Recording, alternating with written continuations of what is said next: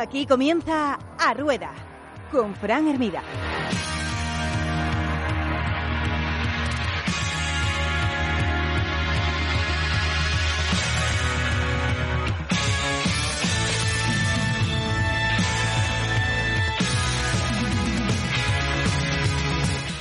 ¿Qué tal amigos, amigas de Arrueda? Aquí estamos una semana más, ¿eh? un programa más. Y si no me fallan las cuentas, que voy por los dedos, 17, ¿eh? vamos por el 17 ya. ¿eh? Bueno, vamos a acabar esta tercera gran vuelta ¿eh? que estamos completando. Xavi Castro, ¿qué tal? Muy buenas. Muy buenas. Eliseo Mosteiro, Eli, ¿qué tal? Bienvenido. Hola, muy buenas. Os veo bien, os veo bien, ¿eh? Además os sigo ahí por las redes, estáis... Estáis on fire, ¿eh? No paráis, no paráis. Estamos entrenando más que tú, eso sí es verdad. ¿eh? Bueno, eh, si ponéis el listón ahí, en fin. Bueno, Eliseo viene de cosechar un cuarto puesto en Sí, e-bikes. sí, eh, sí. En Mugardos, ¿no? en Mugar. En Mugardos, en Mugardos. Ostras, ¿en qué especialidad? Cuéntaselo a la gente. Eh, enduro en categoría eléctrica. Duro, en duro, qué duro, hijo mío. No fue duro, ¿eh? Seis tramos, 40 kilómetros, casi 1500 de desnivel, 29 grados. Te tocamos las narices ahora y le decimos, bueno, ya, pero con eléctrica. Tienes, tienes razón, aguanta los 25 kilos para abajo. Pero bueno, ahora comes, ahora comes un machacas de gimnasio. Ahora como voy al gimnasio. Están que se salen, digo yo. Nada, me voy a salir de este podcast, se lo voy a dejar aquí subarrendado porque esta gente va, va a otro ritmo, ¿eh? Nada, mientras vosotros andabais por ahí eh, destrozando el cuerpo, pues mira, yo me lo he pasado de maravilla este fin de semana, eh, participando, no sobre la bici, en la Vuelta Ciclista a Coruña. ¿eh? Una prueba, verdad, espectacular, con un recorrido maravilloso en Ortigueira, primera etapa, la segunda etapa en Alarache, la tercera entre Pobra do Caramiñal y el Mirador da Curota. Tercera etapa, vaya etapita, ¿eh? define bastante lo que es este país. 116 kilómetros y tres puertarracos como San Fins, Iroite y Acurota. ¿eh? Que ibas en el coche viendo para esta gente que suben como flechas, pero, pero cansaba verlo. Desnivel, no sabemos. Y no tengo el dato por aquí, pero... pero... La, la diferencia es que en el enduro al acabar teníamos churrasco. Puesto por la organización. Bueno, aquí, aquí se habituallaba de, de otra manera. ¿eh? Bueno, eh, triunfó David Delgado, un chavalito de la Extremadura, que además se llevó la clasificación de la montaña, la de su 23 Bueno, de verdad, un tío que sube, que sube de maravilla. Es un lujazo verlo, ¿eh? Y donde Rubén Fernández fue el mejor gallego, el corredor del Retelec. Y la verdad, mm, una experiencia maravillosa, porque te das cuenta eh, de cómo funciona el ciclismo desde otro punto de vista. Bueno, estuve haciendo radio vuelta. Y, y es otra cosa bien distinta. O sea, me parece muy complejo eh, gestionar tanto vehículo en carrera que para una vuelta, a ver, entiéndase lo que voy a decir, para una vuelta de este nivel, es decir, no estamos hablando de una prueba Pro Tour ni nada, hay que engranar a tanta gente, hay que poner de acuerdo a tanta gente y necesitas que tanta gente tenga tanta buena voluntad para llevar adelante una prueba. Bueno, no sé, ha sido ver el ciclismo desde otro punto de vista y me ha parecido una experiencia, eh, vamos, mm, de la que he aprendido muchísimo, pero sobre todo donde me he dado cuenta lo complicado que es mm, sacar adelante pruebas de este nivel, ya no te digo nada, pues de, de otros niveles superiores, ¿no? Y he visto también el nivelazo que tiene muchísima gente, ¿eh? muchísimos ciclistas gallegos que han estado participando ahí. Y, y bueno, Xavi, yo supongo que seguro que algunos de los que estaban en ese pelotón serán de, No. de los tuyos. ¿No tenías por ahí No, de no. los tuyos? No, no. Bueno, pues alguno que se apunte que seguro que subiría mejor los tres puertarracos. ¿eh? Bueno, pues eh, nada, eh, eso es lo que nos dejó el fin de semana. Lo que tenemos ahora por delante, bueno, pues el día 4, es decir, este sábado tenemos la Epic Race en Pontevedra, ¿eh? una carrera que ya también empieza a tener ahí su, su lugar ¿eh? en el calendario. Tenemos el trofeo Montes de Rosal también este, este sábado. Para el domingo quedará, por ejemplo, el, descenso, la prueba de descenso, la, el DHG Team. ¿No te animas, Eli? ¿No, no, no te va a ti? ¿No? ¿No? no te, viene, te viene mal. te También viene mal. te diré, te diré que eh, lo hablábamos antes eh, con un amigo del programa que va a entrar luego. eh, la gente de Sarria es de esos, eh, de esos que hablábamos que son de los mejores constructores de circuitos que te puedes Sí. encontrar en España. Tienes un grupo muy bueno en Sarria. Y unos... Tanto en mm, su descenso como en su descenso urbano, que hacen un descenso urbano que... No, no, la prueba está organizada de lujo, esta prueba de Sarria, es una maravilla. Y luego es eso, el circuito tal y como se lo trabajan, bueno, eh, en el buen sentido es una gente muy friki de esto. Digo en el buen sentido porque eh, eh, cuando te dicen eres muy friki de, ya, es que me gusta mucho, lo cuido mucho, lo hago con mimo y ¿sabes no lo hago de cualquier manera. Cuando tienes un, un organizador que es constructor de circuito y que es corredor, ¿sabes? Las cosas tienen que salir bien sí o sí. Y Sí, la sí. gente de, de, de H Galicia lo lleva haciendo tiempo y, vamos, lo demuestran cada vez. Y que vaya la gente a verlo, ¿eh? que su... es para verlo. Desde luego que sí. Bueno, también tenemos por ahí, eh, no este sábado, el siguiente, el Gran Premio Concello do Porriño, eh, en categorías élite y, y sub-23. Y bueno, pues es un mes que nos deja, pues como veis, muchísimas pruebas. Tendremos que pasar por la Volta a Valdeorras. Tenemos la prueba también, la do Mayo, la heroica, eh, también de categoría élite y sub-23, y conoceremos, por lo tanto, quién se lleva la, Copa Galicia. Está el Ultramaratón Costa da Morte, la Ruta do Albariño. Ay, es que viene un mes espectacular, hombre. Que está ahí otra vez el ciclismo que ha florecido de nuevo y que estamos muy contentos. Y por eso hoy vamos a hablar con el presidente de la Federación Galega de Ciclismo.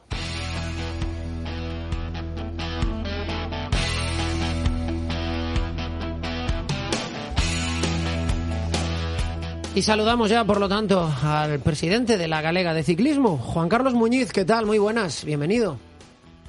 Muy buenas, Fran, ¿qué tal? ¿Cómo estamos? Oye, me alegra, me alegra muchísimo que- que te lo hubieses pasado bien y que hubieses disfrutado de esta decimonovena edición de la Vuelta a la Provincia. Oye, me, me lo pasé en grande, ¿no? Y, y el- o sea, me, me gustaba contarlo porque creo que hay diversas maneras de vivir el ciclismo. Y a mí, pues, me había tocado como cicloturista dentro del pelotón, eh, he hecho podio, podio, podio con el micro en la mano, ¿eh? No, no, no me malinterpretéis. Bueno, pero una fotita por ahí. Bueno, sí. eh, sacarías.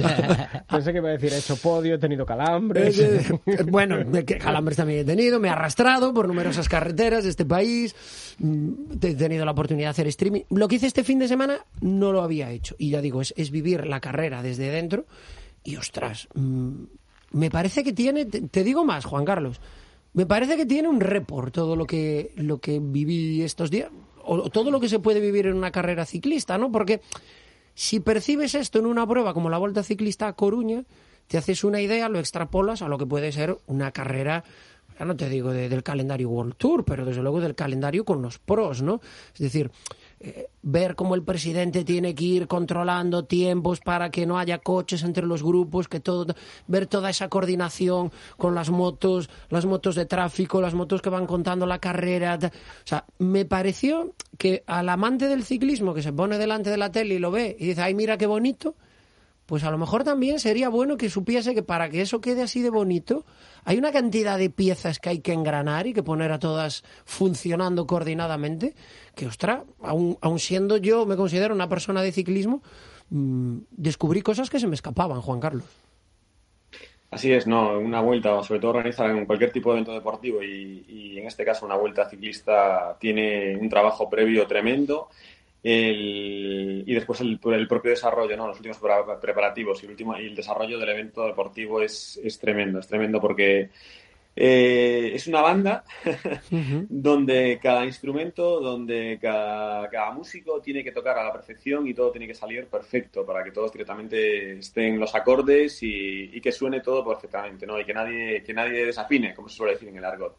De todas formas, eh, sobre todo cuando tienes alguna incidencia, que siempre pasa alguna incidencia, tienes que saber detectarla, tienes que saber eh, corregirla y sobre todo tienes que saber salvar la situación lo antes posible y sobre todo cuando es un tema de, de seguridad o cuando es un tema de, propio de la organización.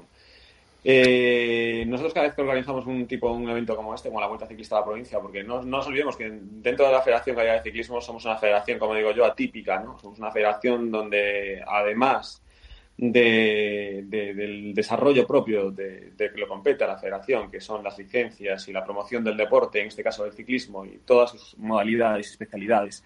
Somos una federación que organiza eventos deportivos y organiza eventos deportivos, en este caso, de una magnitud como la que acabamos de ver este pasado fin de semana, ¿no? Una vuelta ciclista a la provincia de La Coruña, una vuelta ciclista a Galicia, una ruta de Albariño que este año le vamos a dar un punto siendo una vuelta de categoría ya nacional importante y donde vamos a, a, hacer tres días de, competición, eh, pruebas de campeonatos de, España como los de ciclocross vividos los años anteriores, las temporadas pasadas, pruebas internacionales y dando ese salto, ¿no? Y este mes probablemente, probablemente no, este mes os daremos una primicia, o ya lo puedo lo, anunciamos aquí o no? Venga, hombre, a ver, es el sitio de las primicias. Claro, claro. venga, venga. Ya que, estamos, ya que estamos y que a mí es que me gusta hablar poco, pues mira, ya os voy a decir. Este próximo 21 de junio nos vamos a ir a Madrid, una delegación del Consejo de Pontevedra, presidida por, por, por el alcalde y el teniente alcalde, ¿no? Eh, un concello que sabe que sabe lo que es organizar eventos deportivos, que sabe lo que es una ciudad que ahora mismo que organiza eventos deportivos a nivel nacional, internacional, copas del mundo, campeonatos del mundo a un nivel altísimo, que es la, ciudad de Pontevedra, con, con, todas las instituciones también que apoyan al concello, ¿no? en este caso Diputación, Junta y la propia hostelería y el sector hostelero de, de Pontevedra, y sacar un evento, vamos a firmar el próximo 21 de junio en Madrid, el eh, la organización de, de, la sede del Campeonato de, Europa de Ciclocross para el, año 2024. Bueno, ostras, ¿eh? pues es un evento que te sitúa mucho en el, en el panorama ¿eh? y en el mapa. O sea, que me parece un exitazo y además, bueno, en una ciudad como Pontevedra, que en los últimos años, bueno, pues está destacando por muchas cosas, ¿no? Aparte de por humanizar la ciudad y hacerla sumamente cómoda, bueno, pues destacando en, en grandes eventos, pues por ejemplo en el triatlón y demás, y ahora por lo que vemos, pues también en el ciclismo con el ciclocross. Así que nada, pues magnífica noticia, ¿eh? Nos encantan esas primicias, Presi. Eh, estábamos comentando en, hace un momentito, ¿no? Pues cuatro o cinco citas, ¿no? Lo hacemos programa a programa, comentar un poquito lo que viene por delante.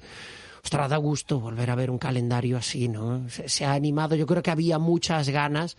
Igual que en la sociedad hay muchas ganas de, de, fiesta y de pasarlo bien, en el mundo del deporte había muchas ganas, pues, de esta fiesta, que es poder hacer las pruebas, ¿no? Poder hacer las carreras, las rutas cicloturistas y demás. Y se han recuperado, bueno, tú tendrás los datos, ¿no? Pero se ha recuperado gran parte de lo que había, pero se han sumado muchas otras. Sí, estamos a niveles de, antes de la pandemia directamente, pero estamos a unos niveles ahora mismo que son pruebas de un carácter ya, aparte de ese puntito ¿no? que tenemos de, de, nivel de, experiencia, de nivel organizativo y de categoría. ¿no? Eh, como bien decía antes Eli, Eli acaba de participar en una Copa, en una Copa de España en Mugardos, fue campeonato de España también. Estamos viviendo lo que es ahora mismo Galicia eh, siendo sedes de, eventos de, una especial relevancia tremendas, ¿no? donde nos sitúan en el mapa a nivel nacional e internacional, con pruebas de un altísimo nivel y también lo que decía antes Eli, ¿no? que ahora mismo tenemos unos organizadores que, es, que están a un nivel altísimo. O sea, gente en Galicia que está organizando, hablábamos del DH Sarria, ¿no? el DH Esa gente organiza con una pasión, con una ilusión, pero es, es, el ejemplo de muchos clubes que tenemos en Galicia. Tenemos a, a Más Enduro, eh, en Vigo, tenemos a, a Pulpeiros Mugardos, que, que, son un referente a nivel, a nivel autonómico, pero ya a nivel nacional, de esas pruebas que hacen de campeonatos y de copas de España. Eh, tenemos a los THC Bikes en, en Moaña, que menuda aliada se metieron con el circuito de, de, ese tramo de, noche, ¿no? ese, nocturno que yo creo que el alcalde de Vigo ahora sabe dónde, dónde está Moaña de noche, ¿no? Cómo se ve, cómo se, desde Vigo se ve Moaña de noche. se llegó a decir que había más luces en Moaña que, en la Navidad de Vigo, ¿no? Bueno, son bromas aparte y estas cosas que hay, pero la verdad es que es un currazo eh, tremendo, ¿no? Y muchos clubes que se me quedan. Y no tienes más que ver las clasificaciones del Open de España de Enduro y, tenemos en el, en el podio eh, a Mauro, a, Alba en chicas, o sea, tú empiezas a ver los, eh, los podios, Vaqueiro Master 40, en todas las categorías hay gallegos en el podio. Claro, o sea, si hay buenas pruebas, si hay buenos constructores, salen buenos corredores. Sí, sí. Buenos corredores si tenemos pruebas aparte de nivel nacional, donde aparte directamente vienen los mejores a nuestra tierra nos sitúan en el mapa y vienen los mejores a competir con nosotros, con los gallegos, que eso al final nos da ese plus de que estás participando en eventos con los mejores de nacionales. Y eso te da categoría, porque tú cuando entrenas con los mejores al final o eres como ellos o eres mejor que ellos. Y el... Pero lo que, todos lo que sabemos los gallegos es que peores que ellos no podemos ser. Entonces, blanco y en botella.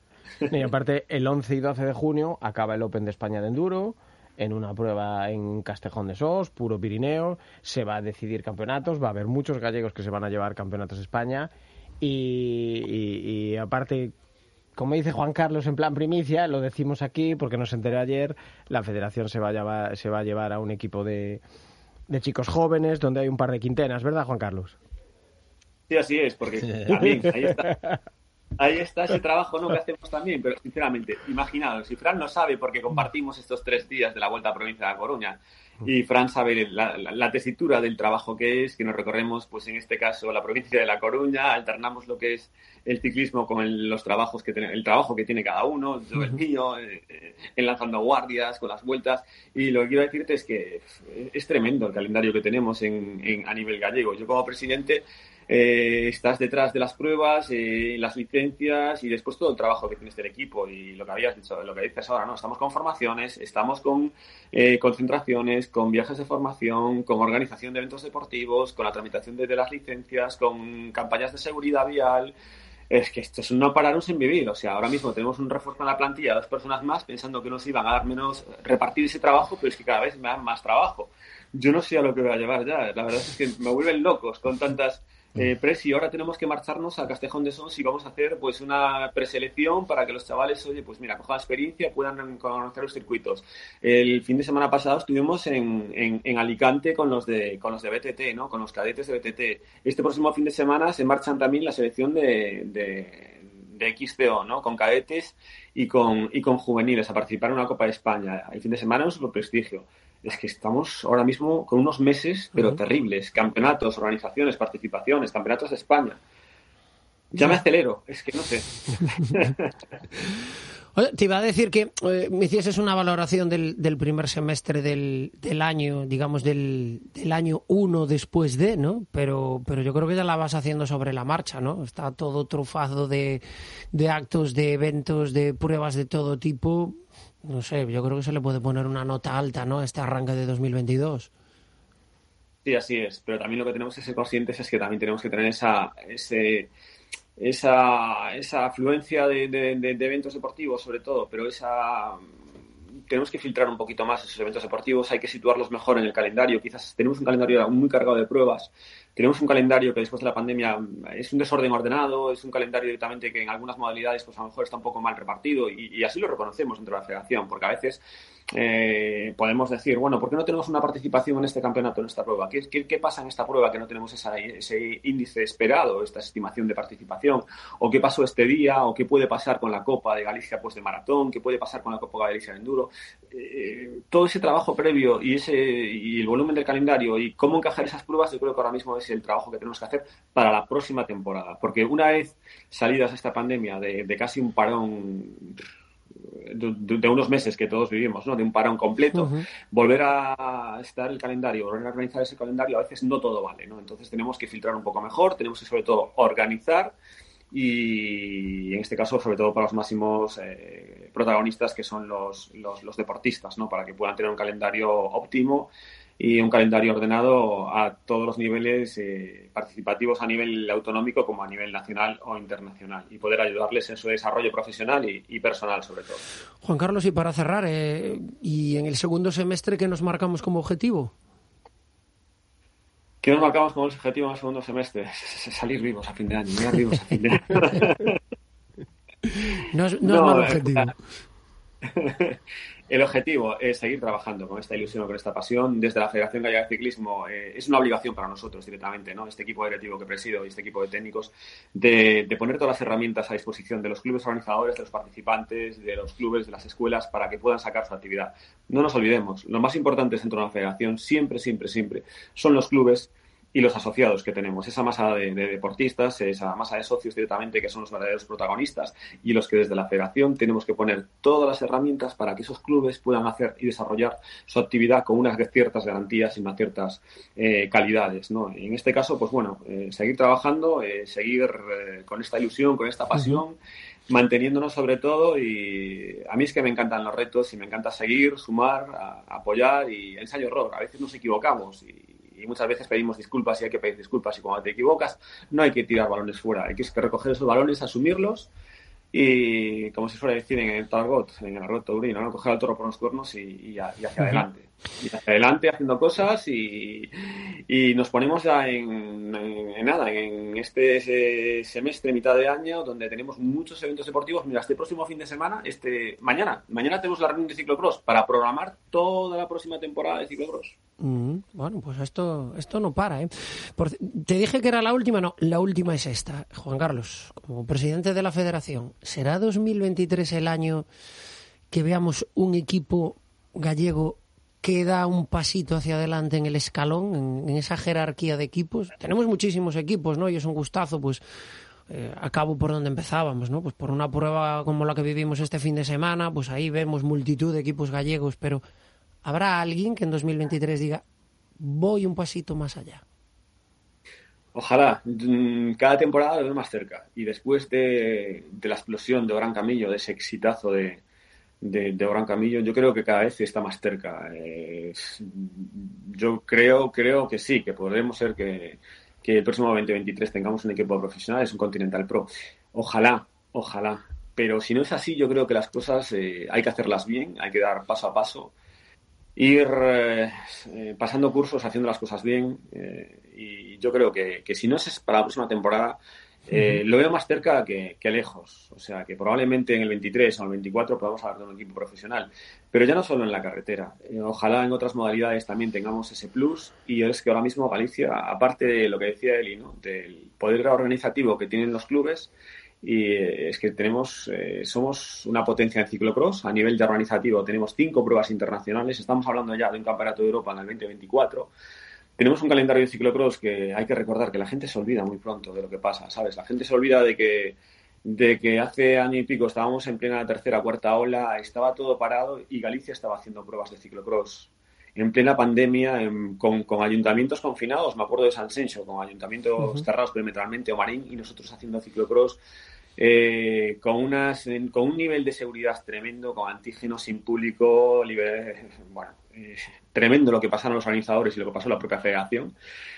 Y ahora mismo estamos en un punto donde eh, hay que seguir trabajando y, y seguir, seguir así para llegar a ese plus de máximo nivel. Ciclocross, carretera, BTT, enduro, eh, tenemos que volver a dar ese punch al descenso, que fuimos una potencia en descenso a nivel de organización a nivel, y a nivel corredores. Ahora mismo tenemos que intentar rescatar y volver a poner el descenso en el mapa a nivel nacional y seguir trabajando. Y la carretera en las escuelas. Pues ahí, ahí estaremos, sin, o por lo menos nos gustará estar para contarlo. Juan Carlos Muñiz, presidente de la Federación Galega de Ciclismo, un placer esta visita por A Rueda Podcast. El placer es mío y conmigo podéis cuando, cuando- cuando- contar a nivel ya como presidente o a nivel ya usuario, porque ya os conozco, ya tenemos un buen rollo y bueno, con él y contigo compartiendo estos tres días de vuelta de vuelta a La Coruña que fueron tremendos. Eh, Sí, Yo ayer sí, estaba que estaba que decía, estoy de resaca, me llamaban, es que estoy, pues ahí estás de fiesta, Presi, no, fiesta sí, fiesta toledana, ¿no? Sí, Que, bueno, pero, pero de esas resacas que dices, ¿y cuándo es la próxima? Bueno, estás, estás, haci- estás haciendo bastante buenos puestos en XCO, ¿no? Bueno, ¿sabes lo que pasa? Que yo, mm, algunas carreras que te salen, como Turonio, que me salió una carrera que fue que digo yo, bueno, no me lo puedo ni creer, ¿no? Una, me quedo, no, no me quedo mal ¿Eh? puesto, me quedo con la media final. Sí, sí, sí, no, no. ah, Yo veo ahí una escalada ¿eh? en las clasificaciones. estás, estás monitorizado, Juan Carlos. ¿eh? Aquí te seguimos la pista. ¿Sabes lo que pasa? Me queda, mira, otra primicia, este año voy a hacer un enduro. Sí. Ey, estamos de primicias hoy, ¿eh? Este año me voy a animar con el enduro, porque ya estuve en XT, estuve en ciclocross, en descenso, corrí un descenso hace unos años en, en, Sunqueira, en Sunqueira, y yo creo que este año me voy a hacer un enduro. Mira, voy a participar en el enduro de Visiador, que me dijeron que, ese, que, es, que entre comillas, que, que es asequible y sobre todo para mis características. Me voy a animar, sobre todo para disfrutar y para estar ahí en el ambiente del enduro. Bien, bien. Bueno, si te llevara Xavi Castro sabrías lo que es el podium, pero claro, sería raro que el presidente de la federación le tuviera que entregar el al del podio y que fuera el mismo. ¿no? fuera el Entonces, mismo. Está bien, está bien, ahí, ahí, o sea, sin, sin avasallar. Juan Carlos, un placer y un fuerte abrazo. Muchísimas gracias a vosotros, el placer es mío. Un saludo. Un saludo, hasta luego. Bueno, bueno, qué bien nos lo pasamos en las carreras, desde luego que sí. Oye, quería comentar, quería comentar también un tema, mm, a raíz, ¿no? Como decía, de, ver el ciclismo desde dentro y desde otra manera de, de verlo, desde otra óptica. Em, he visto que, por ejemplo, en una prueba como esta Vuelta Ciclista a Coruña, em, hubo, se ponen multas en las pruebas ciclistas. Y a veces son polémicas, porque muchas veces se dice, jolín, están multando a corredores que muchos de ellos, de los que toman parte en estas pruebas, no cobran. Algunos, algunos cobran poco, algunos no cobran y algunos se pagan la bicicleta. O sea, hay, hay de todo dentro de... Mm, sí y no. Es decir, yo creo que hay que hacer un esfuerzo por evitar que por donde pasa un pelotón ciclista parece que pasa el caballo de Atila. ¿eh? Y me explico. Mm, por ejemplo, se están poniendo multas eh, por tirar bidones en cualquier sitio. Bidones, eh, papeles de, mm, barritas, eh, papeles de los que te colocas de periódico para los descensos. Es cierto que los directores están dando mucha caña a los ciclistas diciéndole mm, esto ya no se puede hacer y son muchos los ciclistas que acuden a cualquier coche que va en carrera, muy bien hecho, y entregan el bidón, el papel, el no sé qué, porque insisto, lo que no puede ser es que por donde pasa el pelotón quede aquello, aquellas cunetas hechas un asco. Creo que y es normal que se esté dando caña con eso. O voy un poco más allá yo creo que donde sale un pelotón ciclista, por ejemplo, eh, me vais a permitir la expresión, eh, no se puede convertir en un meadero público. Hay que tener un poquito de cuidado con esos detalles, sobre todo porque, por ejemplo, si sale una prueba ciclista de la localidad X y los vecinos de la localidad X ven a 50 tíos meando por cualquier sitio de la calle, no quieren volver a ver un ciclista en su vida, en su pueblo. ¿Vale? Y yo creo que eso es muy fácil arreglarlo, ¿no? Es esperar a donde no haya una localidad. Que además, como copiamos las cosas de los pros con cierta facilidad, los pros esperan a donde no hay mucho público y se arriman a la cuneta, no en el medio de la carretera, que también es algo que vaya por Dios. ¿eh? Entonces, esos detallitos estaría bien que los cuidásemos, porque el ciclismo es imagen y donde va un pelotón ciclismo, de ciclista es imagen de, ese deporte, ¿no? Y oye, que es una pena que la gente se pueda quedar con determinados detalles. Que insisto, que la mayor parte de la gente ya lo hace muy bien y está, está aprendiendo a hacer las cosas bien, eh, pero estaría bien que lo hiciese todo el mundo. ¿eh? No sé cómo lo veis vosotros, pero, pero yo creo que Xavi, pones cara como de... de sí, bueno, pero... Hay, una parte que tiene que ver con la, con la meada del miedo, esa todo, o sea... Pero, pero te pongo un ejemplo. había una batería de servicios al lado de la salida y había cola, estábamos todos allí en cola. Claro. Vienes ultra hidratado, vienes... Es que ese es el tema, es decir, una, en las salidas ponemos, hay que poner esas instalaciones para que la gente pueda tal. Bien, pero si no podemos esperar cinco kilómetros, ¿no? y ahí delante, que además hay neutralizadas bastante generosas. Pero claro, en la Plaza del Pueblo no. En el Paseo Marítimo no, hombre, que no. Entonces, bueno, pues eso. Xavi, ¿qué pasa? Desembocha, venga, que estás ahí con la escopeta cargada. Nada que decir. que ya hay servicios de limpieza que se dedican a baldear las calles, no hace falta que lo haga nadie de motu propio. Em, ¿Conocéis CycleWorks? ¿Conocéis? Sí. Eh, yo lo sigo en Instagram. ¿Sí? Sí, sí, sí. Yo he hecho un par de montajes con los cuadros de Ángel CycleWorks. Sí, sí, sí. Oye, ¿qué se dedica? Cuéntanos un poquito, porque lo tenemos ahí esperando y le queremos dar eh, entrada y, yo creo que lo podéis presentar lo, presento, lo presento yo. Venga, preséntalo tú. Vamos a ver. José Ángel es un tío que le gusta el ciclismo desde, desde esa perspectiva de algo eh, que se sale un poco de lo normal. Es un tío que tiene un gusto especial y que se dedica a hacer esas bicicletas que todos tenemos en el, ¿sabes? Eh, que todos teníamos un póster en casa, esa bici de titanio, ese acabado meticuloso, ese estilo un pelín particular. Pues tenemos aquí con nosotros en, Galicia a un auténtico artesano que hace, diseña. Entonces tú tienes, tiene una gama súper... Eh, lo mejor es que nos lo cuente él. Venga, pues vamos con él. Que nos lo cuente, que nos lo cuente. José Ángel Calabuch, ¿qué tal? Muy buenas. Muy buenas. Bueno, pues encantado. Estaba aquí él intentando explicarnos qué es CycleWorks, pero dijimos, pues que mira, mejor que lo diga él, ¿no? Bueno, a ver, os explico. Eh, Angel CycleWorks es más que, o sea, es un proyecto de vida para mí. O sea, empecé hace muchos años eh, cuando llegué aquí a Coruña, porque bueno, ya, ya notaréis por mi acento que no soy, no soy de aquí de Galicia, soy de Sevilla. Y, nada, y cuando llegué aquí, pues eh, retomé una de mis ocupaciones anteriores, que era el tema de la bici, ¿no? Y, nada, empecé a meterme en el mundillo, como decía bien Eli, pues empecé a, o sea, soy un poco friki y me gusta mucho el mundo de la bici en general, pero en particular pues el, mundo de la fabricación artesanal y todo eso pues me, llamó y nada, empecé a formarme y, nada, y el, el, proyecto actual pues es, es, consecuencia de todo lo anterior. Ajá. Oye, ¿cómo, ¿cómo son tus creaciones? Porque yo creo que como esto tiene un punto de arte, podemos llamarlo así, ¿no? Esto ya no ¿Cómo son tus bicicletas? ¿Cómo son tus creaciones? bueno, bonitas.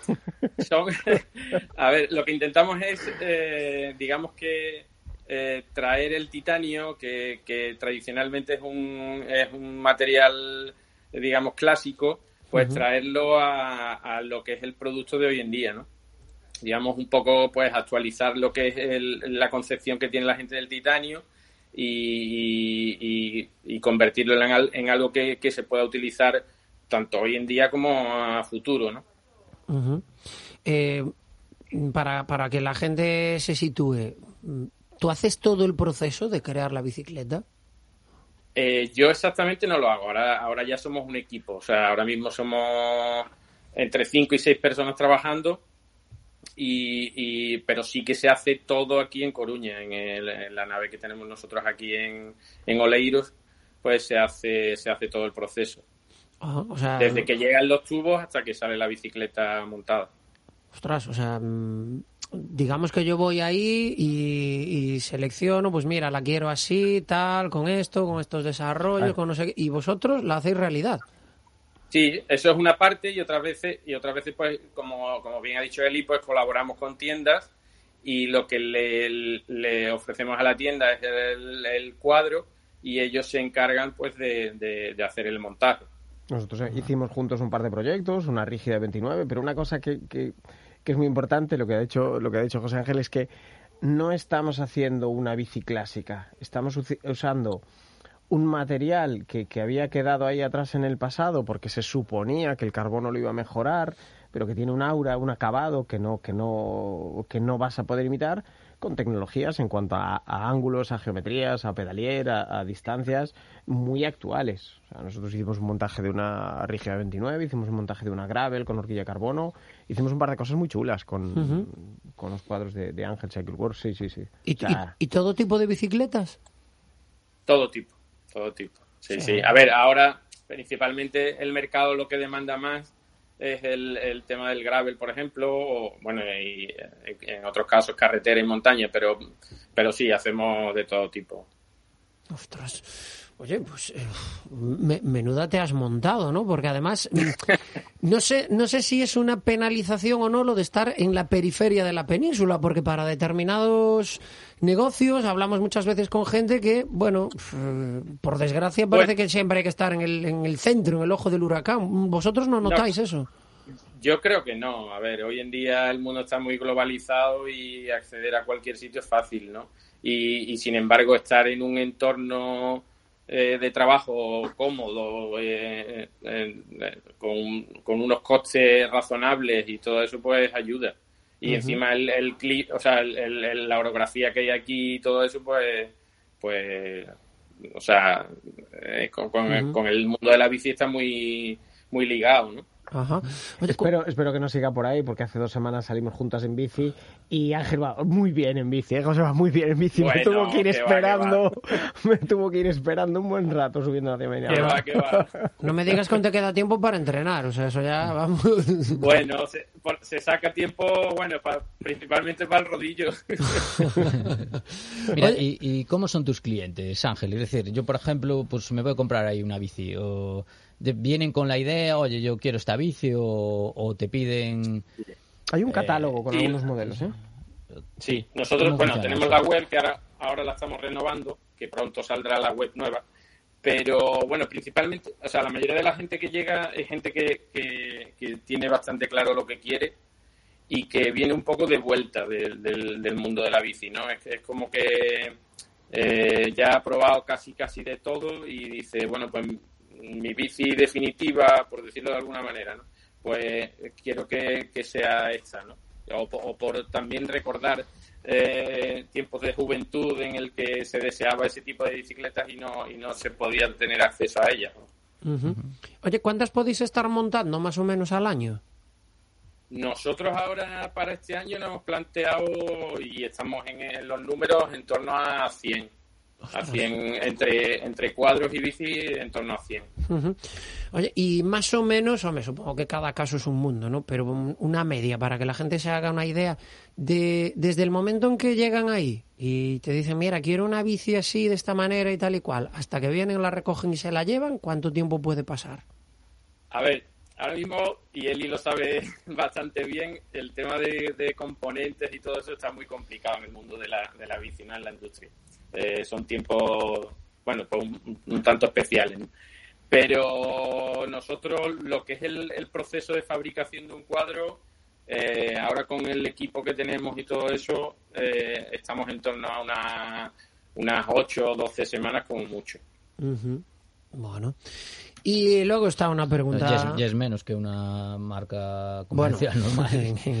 no sé, el todo- lo sabrá, no, pero no, debe haber unas todo- listas de espera por No, ahí, ¿no? Estamos hablando de una cosa, date cuenta que eh, si tú te vas a una marca comercial hablando de un producto premium, un carbono de módulo alto o algo así, sabes que te vas a tener que ceñir a unas geometrías, a unos colores, a unos acabados, que es lo que el, el- el- un directivo en un despacho ha dicho, este año se va a llegar el degradado bicolor, ala, y si no te gusta, pues es lo que hay.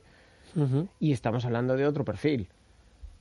¿Sabes? Sí, o sea, sí. tú quieres, tú quieres un acabado de titanio, de hecho se hacen acabados eh, brillos, mates, pulidos, eh, con las letras a contra... ¡Ah!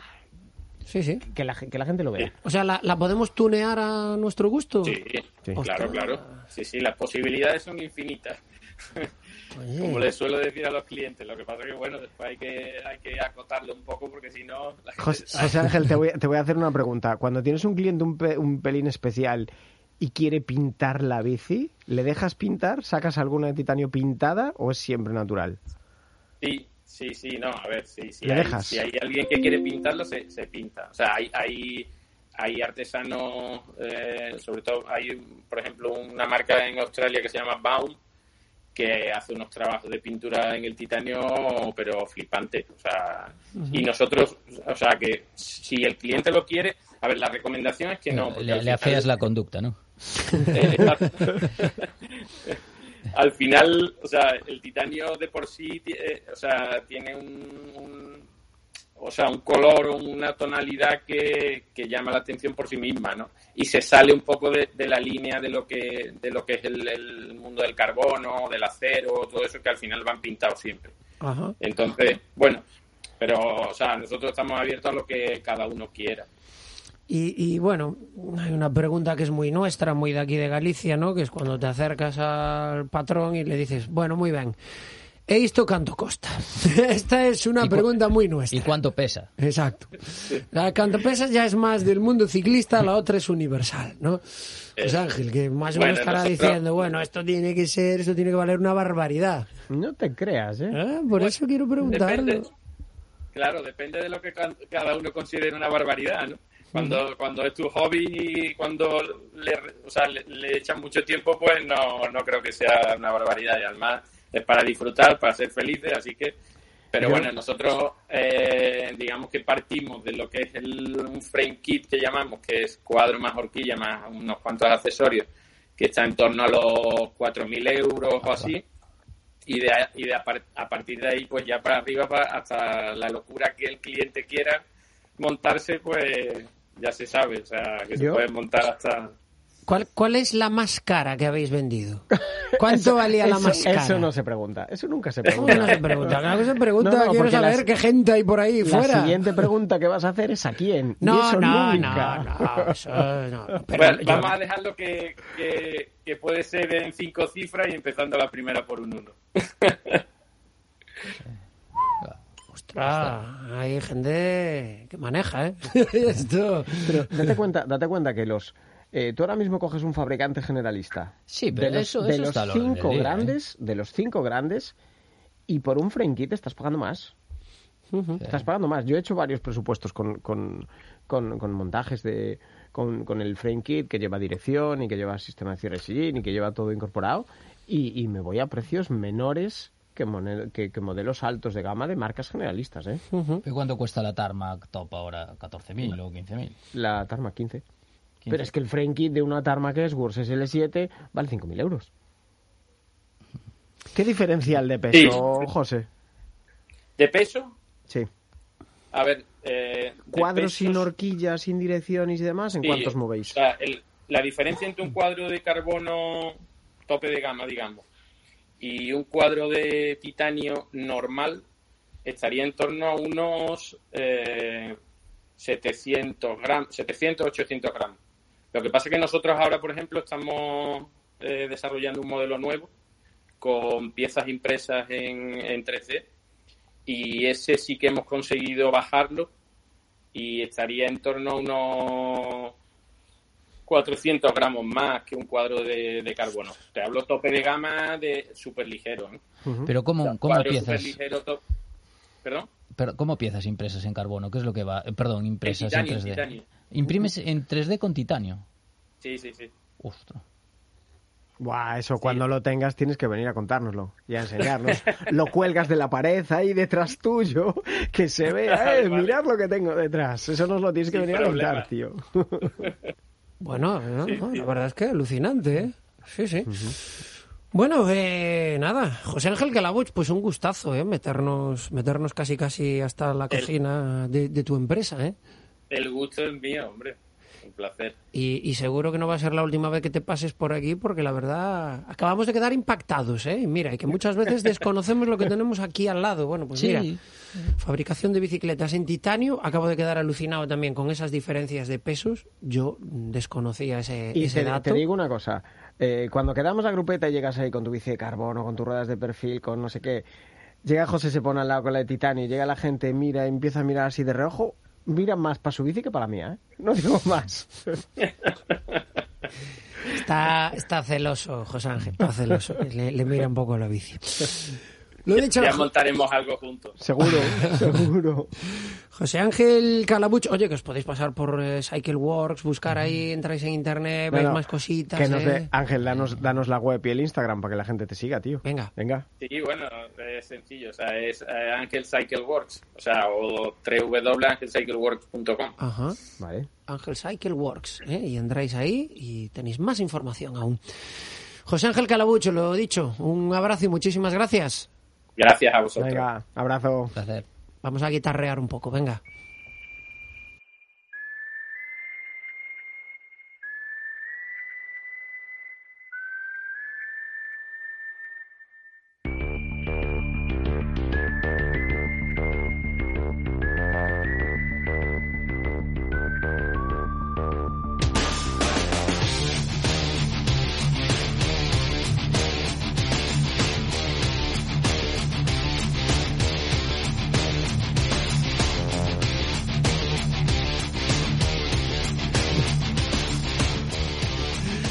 Ponemos estas cosas y además venimos todos de negro. Vamos, nos faltan las guedellas. Pero eso ya tiene poco arreglo. Está, está complicado. ¿eh? Bueno, si saco la camiseta, luz como alguedellas, que es lo que se ve aquí a la vista. Pero es lo que hay, es lo que hay. Tengo que hacer la parcelaria un día de estos. Bueno, bueno, bueno. Vamos a hablar de métrica, Xavi Castro. Venga, hoy, eh, a ver, se me ocurrió hacer esto porque me lo preguntaron algunos clientes. No sé si visteis el Giro esta, sema esta Lo semana. vimos, que- la carrera más coñazo de los últimos años, lo siento, tenía que decirlo. vale. Fue un coñazo de Giro, ¿o no? ¿Os gustó? Sí, a. A mí, Yo- a yo mí vi solo me esta gustó semana, ver a, a todo. Van der Poel entrar de Willy en un lado, pararse a saludar a los niños, firmar a saludar. Lo sea, mejor del Giro fueron la- los vídeos que iban subiendo de Van der Poel por, por las redes y, y qué. Y, y la etapa de la marmolada allí tres kilómetros. Sí, yo fue lo que vi. ¿eh? ¿Viste, viste el Giro? O sea, ¿Has vi- vi- visto el Giro? algo, pero... Qué coñazo, hay que decirlo más. Qué coñazo. Ahora, Bueno. continúe. Pues el Giro siempre hace cositas de estas eh, y sacaban una métrica que se suponía que era del corredor que ponía strain, que era eh, un poco como el esfuerzo que hacía el corredor. Entonces a mí me preguntaron, oye, ¿qué es eso de strain? Yo "Pues no tengo ni idea. No, no Entonces, te, no te quería interrumpir de nuevo, pero es que, como dije que es un coñazo, la carrera fue un coñazo. Pero qué bien eh, muchas de las imágenes que ahora eh, mm, se ponen en las retransmisiones ciclistas. Imágenes aéreas, imágenes desde el helicóptero, mm, encuadres de planos. La realización la vamos a dejar para otro día, ¿eh? que estaba un poco despistados. Pero entre esas métricas, esos datos que van dando, eh, el, Otro- el- Otros años ponían la potencia, que no sé si... Efectivamente, es que este el- año ponía mucho la, la frecuencia cardíaca de, de algunos corredores, de Hugh Carthy en muchas ocasiones. Bueno, pues A mí, a mí- datos. a mí me parece espectacular. O sea, para los que somos es una prueba para, para probar cosas. Hay Claro, muchas para- grandes marcas y todo que van allí porque es la primera grande, es la se va a probar. Sí, para, sí. para los que somos ciclistas, ver eso, yo me acuerdo un año que estaban compitiendo Dumoulin y, y Nairo Quintana, y veías que Dumoulin iba a 400 vatios, 420, y Nairo Quintana 375, iban igual, ¿no? esas cosas. Y, Y- y ve- y ver... Y es donde te das cuenta que, que eres mucho más humano que ellos, ¿no? Cuando va, por ejemplo, este año iba Hugh Carty subiendo un puerto a full y iba, no sé si a 160 pulsaciones, que dices, eso, Sí, voy, bueno, eso pero- voy yo en plano, cuesta abajo. Sí, pero la frecuencia cardíaca a lo mejor te, eh, no vale para eso, ¿sabes? Porque te puedes encontrar otro que te puedes encontrar que a lo mejor Pogachar va a 190. No lo sé. La eh, frecuencia me la- me la- cardíaca me- es un dato del pasado. Me la acabo, me la acabo de inventar. No, tiene, tiene Sí, valor pero, para pero por comparación te, tiene- toca la fibra. tiene valor para cada persona, pero no, no vale para comparar. No, O sea, no es un claro, o sea, comparativo. tú puedes ser muy bueno y tener una altísima y muy malo y tener una baja. O sea, De hecho, siempre pongo, cuando explico esto siempre pongo la misma anécdota. ¿no? Yo antes hacía pruebas de esfuerzo, eh, hice 12 años, hice, o sea, tengo- hice como cerca de 2.000 y pico. Y me encontré el mismo día dos personas, dos, dos chavales así, en torno a Master 30, buenos los dos, de, de, de 60 mililitros, de los, de los Master buenos. Fue el día aquel que fui yo, ¿no? No, fue, otro- fue después. Fue el- ah, vale. Uno, uno te da de máxima 210, el, um- eh, el umbral en torno a 180, no 190 era, en torno a 190 más o menos, que, que siempre en, en la rampa siempre inflastimas un poquito, de hecho. Y otro me da eh, de máxima 154 y el umbral a 130. Y ese es el rango. Y, y los dos eran igual de buenos, más o menos la misma edad, y, ese es, y ese es el rango que hay. O sea, obviamente son dos personas de los extremos, pero ese es el rango que hay y no, si- no significa nada. ¿no? Cuando tú vas entrenando te va bajando un poquito, pero, pero que no significa que uno porque vaya a 160 es mejor que otro que va a 190, pero a lo mejor que va a 190 es más rápido, o al revés. O sea, que no, ese sentido no, no tiene importancia. Bueno, pues vamos a hablar un poco del Strain. Eh, esto es una marca comercial, ¿vale? Que patrocina el Giro. Eh, son unas pulseras que se llaman Boop, que de hecho las anunciaban antes. Es lo que se conoce como un we- wearable, o sea, una, una- con un aparato de, como de vestirse, ¿no? ¿Qué significa? Sí, sí. Entonces, eh, es una métrica que se ha inventado esta marca comercial, ¿vale? O sea, solo, o sea, es, suya propia.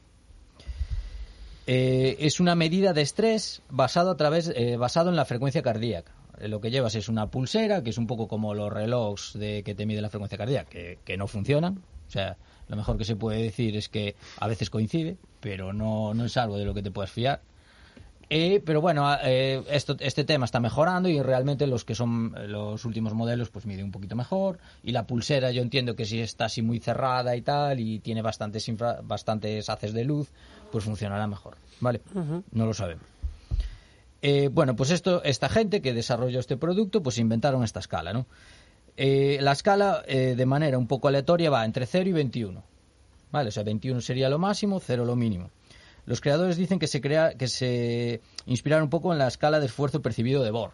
Eh, la, las- eh, la escala de esfuerzo percibido de Bohr es una escala que se utilizaba para valorar de manera subjetiva el esfuerzo que tú estás haciendo. No sé si os suena. Eh, eh, es una escala que va desde 6 a 20 y tú subjetivamente dices eh, pues qué, qué esfuerzo está y después tiene como unos ah, eh, por ejemplo 13 es un poco fuerte 16 es fuerte o 17 no me acuerdo ahora mismo 18 sería muy fuerte entonces tú valoras de manera subjetiva qué esfuerzo estás haciendo no esto se usaba bueno se usa, se usa en algunos estudios una cosa un poco antigua pero bueno que se usaba para eso no entonces ¿por qué esta escala nosotros estamos acostumbrados a calificar las cosas del 1 al 10 ¿Por qué lo hacemos del 6 al al 20? Que, no, que parece un poco sin sentido. Sí. Pues lo que quería la escala inicialmente era asociarlo a la frecuencia cardíaca. De tal manera que 0 sería 60, 20 sería lo que máximo, que sería 200. Y por ejemplo, si yo marcase una escala de 14 en la escala de Bohr, sería que voy a 140 pulsaciones. De ahí el sentido de que vaya de 6 a 20. Y esta gente de Bu, pues dicen que se inspiran en esta escala y la suben a 21. Indurain, que tenía 37, estaba fuera de escala. Claro, sí, sí. sí. Se caía de la Fuera escala. rango. Eh, Tampoco, tampoco es muy poco 37, ¿eh? O sea, no... Hay gente que tiene menos. Sí, sí, sí. sí. Pero viva, quiero decir. Sí, sí, sí. ponte, ponte, un, ponte, un, ponte un pulsómetro por la noche, ya verás. Eh, que no es poco, ¿eh? y tampoco volviendo Ya me dejó acojonado, ¿eh? Tampoco- a ver si me tengo que y ta- reanimar. Y, tampoco, y tampoco es significativo, o sea, tener menos te hace mejor, ¿sabes? Voy a poner una alarma para las 3 de la mañana para ver si estoy vivo. En, en BUP se inspiran en esta escala y le suben al 21, un poco porque sí. O sea, yo creo que eh, porque les queda mejor un múltiplo de 3. Entonces, eh, entonces ellos consideran de 0 a 9 un strain ligero, de 10 a 13 moderado, de 14 a 17 alto y de 18 a 21 eh, lo que en inglés es overreaching, que sería como desbordado, o sea, de- demasiado. Eh, ¿Qué mide realmente? Pues lo que puedes sacar todo parámetros relacionados con la frecuencia cardíaca, número de latidos y variabilidad. Ya hablamos algún capítulo, o por lo menos en un par, de la variabilidad. Nada relacionado con la carga externa, pa- eh, vatios, pasos, velocidad, nada de eso, ¿vale? Los autores defienden esto explicando, por ejemplo, que, que no es lo mismo para un maratoniano bueno hacer 10 kilómetros que para un popular hacer 10 kilómetros. Entonces ellos les, les de- le- el- para esas dos personas hacer 10 kilómetros pues le marcaría un strain diferente, ¿no? Que es un poco también en el capítulo de las ventajas de los vatios y la frecuencia cardíaca, pues hablamos de esto, ¿no? Una, una cosa refleja la- el esfuerzo que tú estás haciendo internamente, otro externo, pero bueno, ca- cada cosa tiene sus pros y sus contras, ¿no? ¿Y qué, qué nos promete esto? Ya digo, ¿qué promete? Porque, claro, no publican nada. Como es una marca comercial, no te lo cuentan. pues yo, por ejemplo, le escribí, yo uso el WKO5, ¿no? Les escribí para ver cómo calculaban el FRC, que es una métrica, y me contestaron que es una cosa muy difícil, muy difícil, que además es propiedad privada. Entonces, y no- Ves la puerta, vete saliendo. Es un algoritmo, es Sí, lo que sí. se lleva ahora. Es un Sí, algoritmo pues, que tenemos ahí guardado y es Pues, pues estos también, ¿no? ¿Qué nos promete? No, ¿qué, ¿Cuál es la novedad y qué puede ser interesante? Es capaz de detectar las, las actividades que estás realizando solo. O sea, la, en la pulserita no te, no, te, no te devuelve nada si no es conectado a la app. ¿Vale? Que también te, tiene que ver con su forma de comercializarla, ¿no? Entonces, es capaz de detectar cuando estás durmiendo, cuando haces vida normal o y cuando haces actividades deportivas. ¿no? Y habría un strain diferente y específico para, para las actividades deportivas. Es decir, que puedo llevar un día pues muy estresado y hacer una actividad que subiría el estrés, pero y hacer una actividad ligera que subiría el estrés, pero lo cuenta diferente porque detecta que es una actividad deportiva. ¿no? Eh, ¿Esto porque es interesante? Porque ya hablamos en el capítulo de la, de la variabilidad, de la frecuencia cardíaca, ¿no? que era algo que yo utilizaba porque solo tienes un cuerpo, ¿no? sobre todo los, los máster y gente que no es profesional, solo tiene un cuerpo y es el mismo para trabajar y para entrenar. Y el estrés del trabajo, de fuera del entrenamiento, afecta al entrenamiento. O sea, muchas veces te, Y viceversa. y viceversa. O sea, muchas veces te encuentras gente que dice, "Uf, semana fatal de sensaciones, estoy súper cansado, y vas a mirar y dices, mira, carga de entrenamiento no hay. ¿sabes? Claro, pero es que no dormí, porque tengo mucho... Claro, entonces eso, eso cuenta, ¿no? Y la pulsera esta, claro, sería una, una medición un poco... Estaba pensando que no dormí, tengo que pagar el IVA, se Claro. el IVA, Sí, este, tal. Esa semana no El. IRPF. Claro, efectivamente, efectivamente. Y la pulsera promete ayudarnos en esto porque como la llevas puesta todo el día, es capaz de detectar el estrés en las otras cosas, ¿no? En el podcast que me escuché de esta gente, pues comentaban, por ejemplo, un caso de un equipo de fútbol femenino que sí, que vieron que, que la llevaban todas, ¿no? Vieron que el entrenador cuando llegaban a la final bajaba la carga y para llegar más frescas, pero el estrés que tenía un montón de actos públicos y etcétera de vida social que les hacía aumentar el estrés el resto. Entonces realmente el strain total no bajaba a pesar de bajar el entrenamiento. Escuchaste otro podcast, ¿eh? Pero Sí. peor No, no. que este, ¿no? No, sin duda. Bueno. Nada más en inglés. Una- Pero una mierda. No se entendía, no se entendía nada. Por Dios. Dormiste en otro podcast. Entonces, dudas. Eh, no sabemos cómo, cómo individualiza, porque no te lo cuentan. Entonces, lo ideal, y supongo que será, sería que fuera construyendo nuestra normalidad a medida que tú le vas metiendo información y a partir de ahí, la, eh, la con la info que tú vas subiendo, una vez que te alejas de la normalidad, te va dando feedback de esto es mucho, esto es poco, ¿no? En la parte de ejercicio también debería tener mucha información para saber cuáles son tus máximos y por dónde vas, ¿no? Por- y no creo que tuviera esa información de todos los corredores en el Giro, porque seguro que se la pusieron el primer día que, que empezaron el Giro, ¿no? Esto, por ejemplo, los Garmin pijos ahora eh, tienen Garmin los más pijos. pijos, ¿sabes? Los, Están los Edge y luego Claro. están los pijos. los más caros ahora tienen una, una- un parámetro que se llama stamina, que está chulo, ¿no? Es como te cuenta, te da un feedback de lo que te queda tal como vas. Digamos, vale, a este ritmo te queda 20 minutos, te queda media hora, pero claro, para eso tiene que tener... Eso te lo digo yo, vamos. A este ritmo no llego arriba, ya lo sé. eso tiene que tener, claro, tu curva de potencia y, y muchos registros tuyos, si no, no lo puedes saber. Esos puertos donde a la cuarta pedalada dices, no, no llego arriba ni de broma, vamos a este ritmo. De esos hay muchos. Entonces, otras funciones interesantes. Eh, tiene una cosa que le llama Personal Strain Coach y que es que te recomienda la carga de strain cada día en función de tu nivel de recuperación. Es decir, en función de cómo, es tu, cómo de cansado estás o cómo los días anteriores te dice, pues hoy muévete por este strain, más o menos. Y lo tiene concentrado en ese número que va de 1 a 21.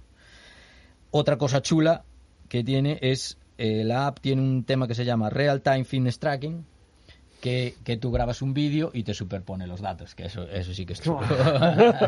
¿Cómo, ¿Cómo es eso? Pues yo, por ejemplo, me grabo corriendo y como tiene, claro, la app tiene los datos de la pulsera, te superpone la frecuencia cardíaca y cómo te va subiendo el strain y... Lo sacan en formato history para que lo Claro, a Instagram. Aquí donde te estás poniendo azul y vas a tantas revoluciones. Claro, sí, Eh, sí, está sa- bien, está bien. eh, saben lo que hacen. ¿eh?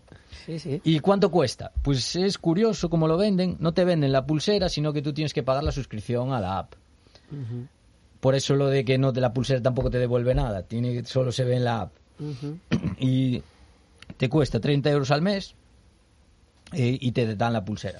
O sea, te dan la pulsera. ¿no? Es Te co- dan la pulsera pagando 30 eh, claro, euros es, al mes. claro, es como, es como lo de te invito a mi boda. Con el número de cuenta. por si acaso, eh, por si te sobran unos billetes. que si pagas el año de golpe, o sea, te, si pagas 30 euros al mes, te tienes que comprometer para que te den la pulsera pagar un año. Si pagas el año de golpe, 25 euros mes, y si pagas dos años de golpe, 20 euros mes. O sea que eh, está un poquito ahí. Eh. Como diría aquel Chegalle, ¿eh? Chega, lleven. Ven. Bueno, bueno, bueno. Métricas, sí, señor, métricas. Pues, pero bueno, eh, lo, de, lo del estrés diario es chulo. ¿eh?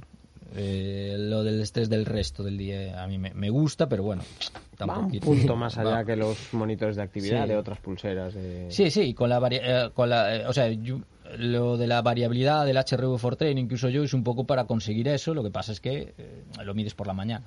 ¿Sabes? Es el reflejo final, pero bueno, esto seguramente funciona mejor. Estaría bien ponerle una de estas para medir el estrés diario al emérito. para ver. Estaría bien, estaría bien. Venga, ponme ahí una musiquilla, José Antonio Martínez, que es nuestro técnico, que no lo dije al principio, eh, que está ahí, está, bueno, está dándole a todo él, ¿eh? Pon una musiquilla, venga.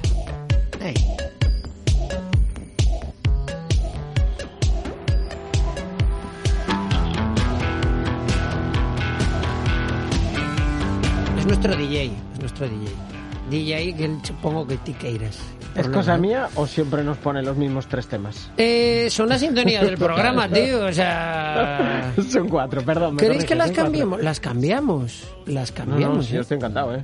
¿Queréis que os cuente las interioridades? Mira, te os voy a contar más interioridades. Mira, teníamos muchas más, pero de un tiempo a esta parte hay unos señores que se dedican a escuchar estas cosas y dicen, esta a tocateja. Entonces tienes que tener mucho cuidadito con la musiquita que pones en estos aparatejos, ¿eh? en programas de radio, podcast y Eso, eso similares. es que ya somos grandes. Ya Sí, somos bueno, grandes. hombre, está claro. Nosotros nos, nos amenazaron a la cara, no por carta. O sea, Esto- o sea, eso solo lo hacen con gente importante. Pero son las sintonías de cada una de las secciones. ¿Queréis que las cambiemos? Las cambiamos, ¿eh? No, no, Menos no, la de la, no, la de la guitarra no se cambia. No, o sea, no, eso no, ya vamos por encima de mi cadáver. No, no, no. Ahí está. ¿Te Y- cuento cosas de gafas? Venga, cuéntanos. Bueno, antes de nada, De esas de soldador que se llevan ahora. es la tendencia. No, ya lo sé que es la tendencia. Bueno, vi, sí. vi- vi una foto de la, de la más grande, Rocío Jurado, con las, con las Oakley nuevas. ¿eh? Os la voy a poner, espera. Son, son muy molonas, ¿eh? las, las gafas. A ver, primero, vamos a reivindicar aquí de que todo el mundo debería de usar gafas. Totalmente ¿vale? de acuerdo. Es más, tengo, tengo amigos que no las usan. Sí, tú que me estás escuchando, que nos escucha siempre el podcast. Eh, y no, no entiendo cómo son capaces de ir sin ellas. ¿Vale? Porque Entonces- el, el aire es sumamente molesto en los descensos y demás. Pero en ciertas épocas del año que hay una de bichería suelta, No. Me parece ciencia ficción. Ayer la, ca- carrera de Mugardos, imagínate, un monte en el que hay, había bastante eucalipto, en el que pasan 250 tíos el viernes, el sábado, más los entrenos y tal, se montó una polvareda Y que era imposible y- llegar abajo. Sí, sí, Vale, sí. entonces partimos de la base de que el- deberíamos usar gafas todos, ¿vale? Entonces yo os quería contar hoy una tecnología que sacó un fabricante de gafas que es eh, que está basada en tintar los cristales de color, ¿vale? Entonces hasta ahora pues teníamos la típica gafa que había diferentes cristales con diferentes niveles de oscuridad para que Que los te intercambiaba, sí. podías intercambiarlo, luego salieron los cristales fotocromáticos, Que que habían los estos cristales amarillitos que molan mogollón. Eh, por ahí que voy. está el, está el día de, de llover y te lo pones y, Po- y- y está para ir a la playa de repente. Por ahí voy, por ahí voy. Eso es lo que te voy a contar. Te decía que luego pasaron a, a hacer los cristales fotocromáticos. Los cristales fotocromáticos son cristales transparentes que tienen un que según de la claridad del ambiente van cambiando la tonalidad y se van oscureciendo. ¿Qué pasa? Los de las gafas buenas consiguen tiempos de cambiar a un nivel de claridad cuando vas en un entorno de sol a volverse claro mm, que están en torno a los 15 segundos, 30, más de eso ya son cristales más, más sencillos. Entonces, ¿qué pasa? Hay veces que estás en un entorno de mucha claridad en la bici de monte, entras en una zona de bosque y no da tiempo. Claro. Y no da tiempo. Las primeras cuatro raíces te las comes. Entonces, hay un fabricante. Hay un fabricante de gafas muy conocido, Oakley, que sacó una tecnología, se llama Prince. ¿Vale? Entonces, si, si alguna de la gente que nos escucha va a una óptica y va a ver. eh, va a ver las gafas de Oakley, va a ver que hay muchas de ellas que ahora mismo tienen un, un logo con el, con el logo de Prince, con un triangulito así que lo explica. Entonces, vamos a contar, la, la, la- la idea de Prince era por eso que hablábamos. O sea, los que ya tenemos una edad se pusieron de moda en los 90 unas gafas amarillas que te ponías para conducir por la noche y en entornos muy lluviosos porque daba la sensación de que veías más. Y eso en realidad lo que hace es jugar con el contraste, ¿no? Pues Oakley ha sacado una serie de, de- de tintados para las gafas que potencian diferentes deportes. Entonces, tienen un específico que se llama Road, que está pensado para, para gente que practique la bici carretera. Que es, tú si miras el cristal por dentro, lo ves como un tintado a malva. Y te lo pones, malva, violeta, te lo pones, sigue siendo una lente espejo por el exterior, pero cuando te lo pones empiezas a ver que esas eh, tonalidades más oscuras, el color del asfalto, los negros, los grises, se resaltan más. Entonces puedes tener la capacidad de tener una gafa con una protección de sol total, con una lente de espejo que va a evitar reflejos, pero con una ganancia de contraste. Tienen una que se usa también para, para mountain bike, que es la- la- el acabado trail, que tiene un tintado a naranja, que remarca los, eh, los colores marrones, que remarca los colores eh, verdes eh, del monte. Entonces tú estás viendo pues, un entorno de bosque normal y pones esas gafas y dices, "Tía, ¿Vale? Entonces, es una tecnología que ahora en las lentes eh, se está poniendo, se está comercializando un montón. Nosotros en la, en la tienda ahora puedes vender 10 lentes Prince por cada una fotocromática, porque aparte es más barata que las lentes normales y consigues esa mejora de contraste. Puedes tener gafas a partir de, de este fabricante de Oakley a partir de 150, 155 ya con esa tecnología. Pero, pero, a ver si me entero. Eh, ¿Es de intercambiar cristales o No. cada una es de, digamos, de para una actividad deportiva? Cada una es para una actividad deportiva. Ajá. Tienen la de golf, tienen la de nieve, acaban de sacar una que se llama Daily de uso diario, que es un, es un tono casi azul, que la usas en el día a día y sigues teniendo una gafa eh, de sol, pero con, con, con realce ciertas, ciertas tonalidades. O sea, ¿Y- partimos de la y se diferencia. adapta bien al, al tipo de luz que haya cada día? Sí. Sí. Sí, y la puedes usar en entornos más claros y más oscuros. Tú puedes usar una gafa de sol. A ver, el problema que había que tú te comprabas una gafa, una, una Black Iridium, un negro espejo con la, la máxima, mm, el máximo nivel de oscurecimiento que era la que usabas. Porque también la gafa tipo soldador, pantalla Sí, negro, sí. espejo es la que más mola. Pero no la puedes usar en primavera, no la puedes usar en otoño. Porque si no hay ese sol tan No, no. fuerte, oscurece Día bastante. nublado no ves un pijo. Bueno, Sí, pues con este tipo de gafas tú puedes ganar, esa, puedes seguir teniendo esa protección al sol y puedes ganar con ese contraste aumentado. Bueno, sí, señor. Y en cuanto a la tendencia del mercado, sí, lo siento, se llevan las gafas de soldador. Cada vez vas a ver más. O sea, gafas formato pantalla, gafas el modelo Sutro, que es el que uso yo, parece una máscara de motocross con patillas. Asoma difícilmente la nariz por la gafa, ¿no? Sí, pero se ve, tiene esa zona de contraste aumentado, Ostras, sí, sí, sí. ¿sabes? En el que realza el, el, el- el tintado y Para, ciertos- para los que no lo estáis viendo en. YouTube y solo lo estáis escuchando, es que nos está enseñando unas imágenes de cómo se ve con y sin. Con y la y verdad, sin. ostras, una diferencia bastante grande. Bueno, Sí, y ya sí. que hablamos, podríamos hablar de la diferencia entre las gafas normales y las polarizadas. Hay mucha gente que piensa que una gafa polarizada va mejor para ir en bici. ¿Vale? El, el concepto de una gafa polarizada, imaginaros que el cristal que tenemos delante de la gafa tiene unos agujeros, ¿vale? Que favorecen la visión en el sentido en el que estamos mirando. Y esos agujeros lo que hacen es que si la luz entra en otro sentido, ¿vale? Por ejemplo, mm, cuando voy navegando en mi yate, ¿vale? Eh, o cuando estoy en la nieve, el reflejo del sol del agua. Yates Quintena. Sí, en mi yate, justo. Cuando estás eh, navegando en el mar o cuando estás en la nieve, tienes un reflejo de sol muy fuerte que viene desde abajo. Entonces, las gafas polarizadas evitan esos reflejos. De hecho, hay una prueba. Si alguna vez tenéis un. eh, os ponéis unas gafas polarizadas y vas conduciendo en el coche y vas mirando al frente sin mover la cabeza, giras las pupilas para ver, por ejemplo, la pantalla de la radio o la pantalla del móvil y no verás nada. Pantalla del móvil Sí. no, no se puede ver. Pues la pantalla de la La radio. pantalla de la radio. Sí, sí, eso me pasó a mí. Dios, hostia, se me jodió, se me estropeó la radio.